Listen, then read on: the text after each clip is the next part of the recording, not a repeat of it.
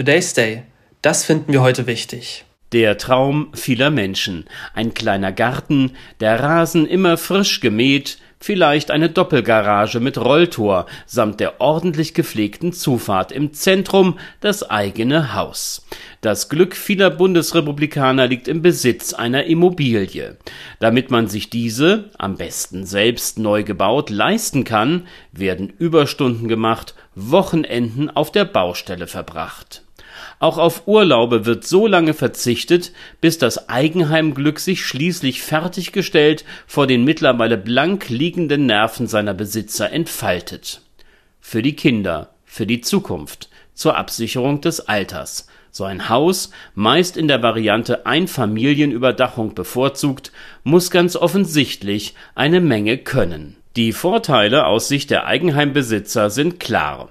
Mehr Platz für die Familie, bessere Entfaltungsmöglichkeiten für die Kinder, selbstbestimmtes Gestalten des Wohnraums, weniger Bevormundung durch Nachbarn, die auch gerne mal an die Wand klopfen, wenn die Party zu laut ist und zu lange dauert. Ja, das ist alles richtig. Aber was ist der Preis für diese Vorzüge? Zu viel verbrauchter Platz zu viel zusätzlich versiegelte Fläche. Das sind die Hauptargumente der Münsteraner Ratsmehrheit, die per Beschluss die Möglichkeiten für den Bau weiterer alleinstehender Einfamilienhäuser nun deutlich begrenzt. Die Zukunft sieht man in Reihen und vor allem Mehrfamilienhäusern. Ergebnis eine bessere Energiebilanz und geringerer Platzverbrauch auf der gleichen Fläche, auf der man 25 Einfamilienhäuser bauen kann, könnten 160 Wohneinheiten auf vier Etagen in Mehrfamilienhäusern entstehen. So rechnet man in Münster vor. Dass auch die Baukosten geringer sind und zudem weniger Ressourcen bei Bevorzugung dieser Bauweise benötigt werden, sind weitere Vorteile. Und nicht nur Münster sieht das mehrheitlich so. Auch in Hamburg Nord wird seit 2020 der Bau von Einfamilienhäusern nicht mehr genehmigt. Kritisch kann man solchen Vorhaben entgegensetzen, dass neue Wohngebiete mit Mehrfamilieneinheiten natürlich eine entsprechende Infrastruktur benötigen. Wo mehr Menschen miteinander leben, müssen Wege, Kanäle und auch die Anbindung an den öffentlichen Nahverkehr eingeplant werden. Wichtig sicher auch, die in den 60er und 70er Jahren entstandenen Trabantenstädte sollten mahnend im Gedächtnis der Planer verankert sein. Sie waren und sind kein Erfolgsmodell. Gegenwind kommt erwartungsgemäß von den Verbänden der Wohneigentümer. Maßnahmen wie die in Münster seien ein Eingriff in die persönliche Freiheit. Ist diese wirklich eingeschränkt, wenn ich an bestimmten Orten, auf dem platten Land wird das noch eine ganze Weile anders sein, kein neues Einfamilienhaus mehr bauen kann? Es gibt Alternativen.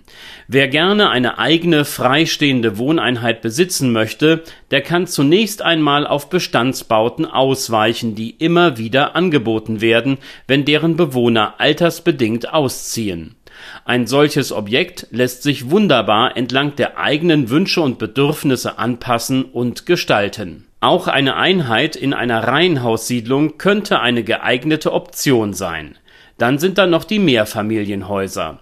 Sie bieten heute für jeden Bedarf architektonisch gut gestaltete Wohnungen mit kleinen Gärten, Terrassen, großzügigen Balkonen und vielem mehr diese müssen nicht immer neu gebaut werden. Wie aus bestehenden Plattenbausiedlungen moderner Wohnraum erschaffen werden kann, zeigen unterschiedliche Beispiele aus den östlichen Bundesländern ich glaube, wie man wohnt, hat auch mit Gewohnheiten zu tun. Und die sind bekanntlich schwer zu ändern.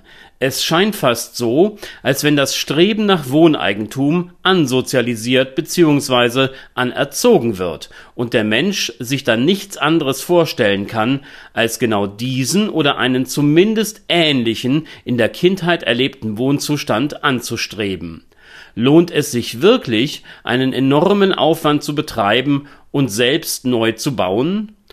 Wenn doch unsere Umwelt von modernen, ressourcenschonenden und auch energiesparenden Konzepten profitiert, ist zumindest das Umbauen von vorhandenen freistehenden Häusern, besser aber das Leben in größeren Wohneinheiten ein so großes Opfer, dass man von der Einschränkung persönlicher Freiheiten sprechen muss? Today's Day ein Projekt von netkiosk.digital.